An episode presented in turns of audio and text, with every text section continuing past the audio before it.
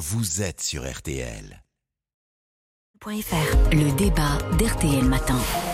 Le Conseil d'État a donc finalement confirmé, bien entendu, l'expulsion de l'imam Iqiyoussen. Le prédicateur islamiste avait probablement anticipé le verdict. En tout cas, il demeure introuvable depuis ce verdict. Bonjour Philippe Ballard. Bonjour Yves Calvi. Vous êtes député de l'Oise, porte-parole du Rassemblement national. Je salue aussi Carl Olive, député de la majorité présidentielle des Yvelines. Bonjour Carl Olive.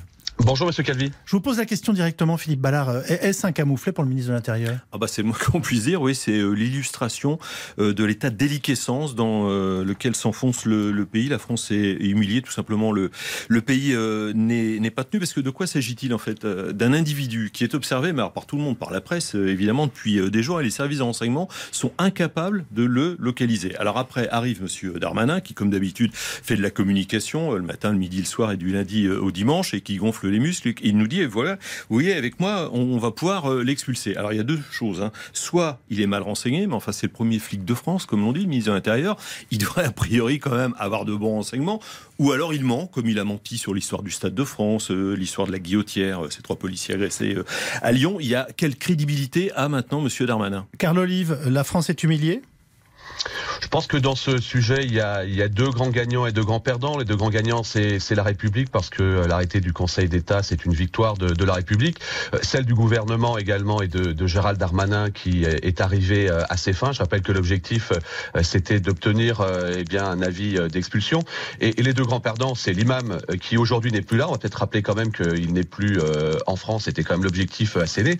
Et le Rassemblement national, parce qu'effectivement, le fonds de commerce du Rassemblement national, qui est systématiquement de, de stigmatiser que de demander les expulsions. On devrait plutôt se réjouir euh, de cette, euh, de cette réussite. Et c'est pas Mais la première. Vous pouvez pas parler de réussite quand l'imam est en, est en vadrouille euh, de, de, depuis trois jours. C'est pas possible. Je dis simplement, Yves Calvi, qu'aujourd'hui, l'objectif, comme ça l'a été depuis 2017 et les et 70 radicalisés qui ont été expulsés au cours des sept derniers mois, c'est de faire en sorte que la loi prévale dans notre, dans notre beau pays. On peut pas systématiquement s'offusquer de ne pas retrouver les coupables et, lorsque euh, les coupables en fait sont, sont punis par la loi et par euh, les lois de, de, la République, euh, derrière se frotter les mains en disant mais encore une fois ça suffit pas, il aurait fallu que bien sûr que pardonnez-moi, ce n'est pas ce n'est ni la presse ni l'opposition qui a monté cette mayonnaise, c'est le ministre de l'Intérieur lui-même. Donc je, c'est pour ça qu'on se pose des questions et qu'on ah se demande s'il n'est pas dans une quand même vraiment dans une situation bien particulière.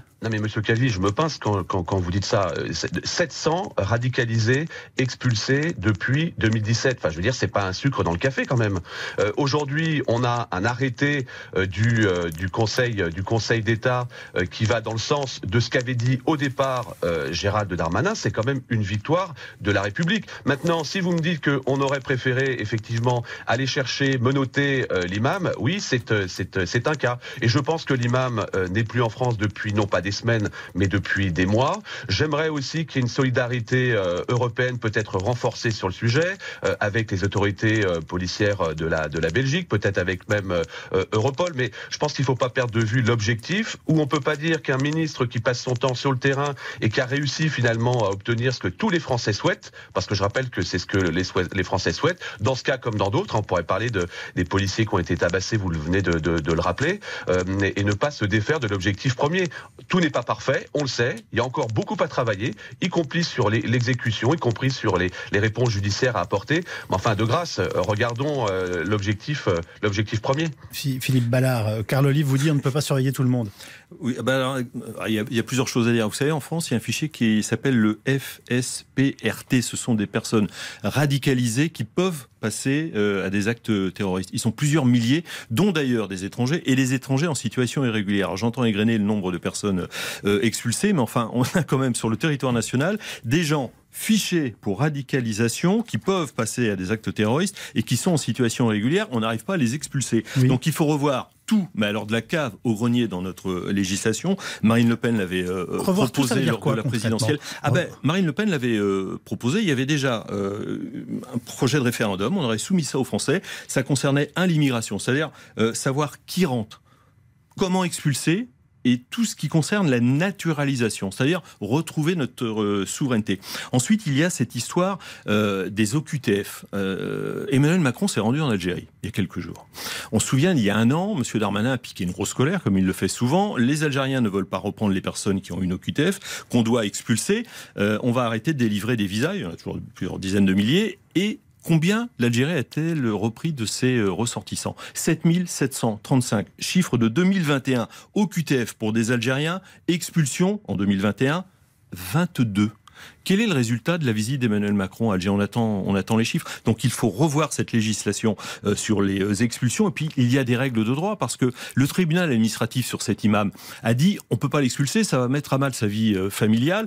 Et le Conseil d'État a dit oui peut-être, mais ses enfants sont majeurs. S'ils avaient été mineurs, on le gardait. Au QTF qui signifie obligation, de quitter, la France. Carl Olive, que, que répondez-vous à Philippe Ballard? Oh bah, je, dis, je dis simplement que euh, l'expulsion euh, a été euh, validée. C'est vrai qu'on aurait aimé qu'elle soit validée plus tôt, comme le souhaitait le ministre de l'Intérieur et, et, le gouvernement. Le Conseil d'État, et c'est une première, est allé dans le sens que, que souhaitait effectivement le, le, gouvernement. Donc ça va dans, dans ce sens. Qu'on ait derrière une célérité dans ce domaine, oui, nous l'appelons tous de nos voeux. Mais il faut dire les choses. On part de loin. le sujet, effectivement, des, de, de, de l'immigration euh, le sujet des expulsions. Il faut bien dire que depuis euh, depuis quelques années, euh, bien avant Monsieur Macron, on en a beaucoup parlé. Il y a eu peu de peu d'actions concrètes sur le terrain. J'entendais l'éditorial de Monsieur Boost tout à l'heure sur votre antenne. Il a raison. Gérald Darmanin, c'est aujourd'hui un ministre de l'Intérieur qui est omniprésent sur le terrain, qui est très apprécié, je peux vous le dire, des policiers. Et quand on est élu de terrain comme je le suis, effectivement au quotidien, on part de loin. Il faut y aller, mais je pense que le Rassemblement national devrait se réjouir de la décision du, euh, du Conseil d'État plutôt que de nouveau euh, aller souffler sur les braises. le ministre est intouchable Je vous pose la question le ministre n'est pas intouchable, mais quand vous avez un ministre, un ministre qui passe son temps sur euh, le terrain, on l'a vu, alors c'est le propre d'un ministre de l'Intérieur, hein, euh, sur les rodéos sauvages, sur euh, les incendies, sur ses positions tranchées sur effectivement l'insécurité et le fait de pouvoir la, la, juguler, on peut pas dire que Gérald Darmanin c'est quelqu'un comme Bernardo Danzoro ou quelqu'un que vous passez votre temps à chercher que vous ne trouvez pas. C'est exactement le contraire. Alors il est extrêmement présent, extrêmement apprécié, et je peux vous dire que sur le terrain si vous faites un micro-trottoir, comme vous le dites dans votre jargon, monsieur Calvi, vous allez voir que les retours sont très positifs concernant Gérald Darmanin. Après, c'est comme dans le sport, hein. il n'y a que celui qui, ne tire jamais les pénalties qui les rate jamais. Hein. Philippe Ballard. Et on sait pas. Là, Darmanin, c'est plutôt Cruchot et Gerbert. Hein. C'est gendarme à Saint-Tropez, c'est euh, De Funès et, Galabru euh, réunis. Non, mais encore une fois, là, dans cette histoire, la France, euh, la France est humiliée. Voilà, c'est l'illustration d'un pays où plus rien n'est tenu. ça se voit. Alors, on va pas refaire le débat sur la crise énergétique, mais enfin, on improvise, on subit, euh, on ajuste euh, en temps euh, en temps réel. Il faut une vraie réforme. Marine Le Pen avait proposé un projet de, référendum avec aussi une révision de la Constitution pour que la Constitution française, on n'aura pas le temps d'en parler, mais soit plus forte que ces jurisprudences qui nous viennent de la Cour de justice européenne, de la Cour européenne des droits de l'homme, ce qui n'avait pas été le cas d'ailleurs dans cette histoire de l'imam, où la Cour européenne des droits de l'homme avait dit oui, oui, on peut le, on peut l'expulser, on va pas s'y opposer. mais pour empêcher cette jurisprudence européenne de rentrer chez nous, il faut que la Constitution française soit supérieure à toutes ces jurisprudences. Un pays qui n'a pas de souveraineté, c'est un pays qui n'existe pas. Merci Philippe Ballard.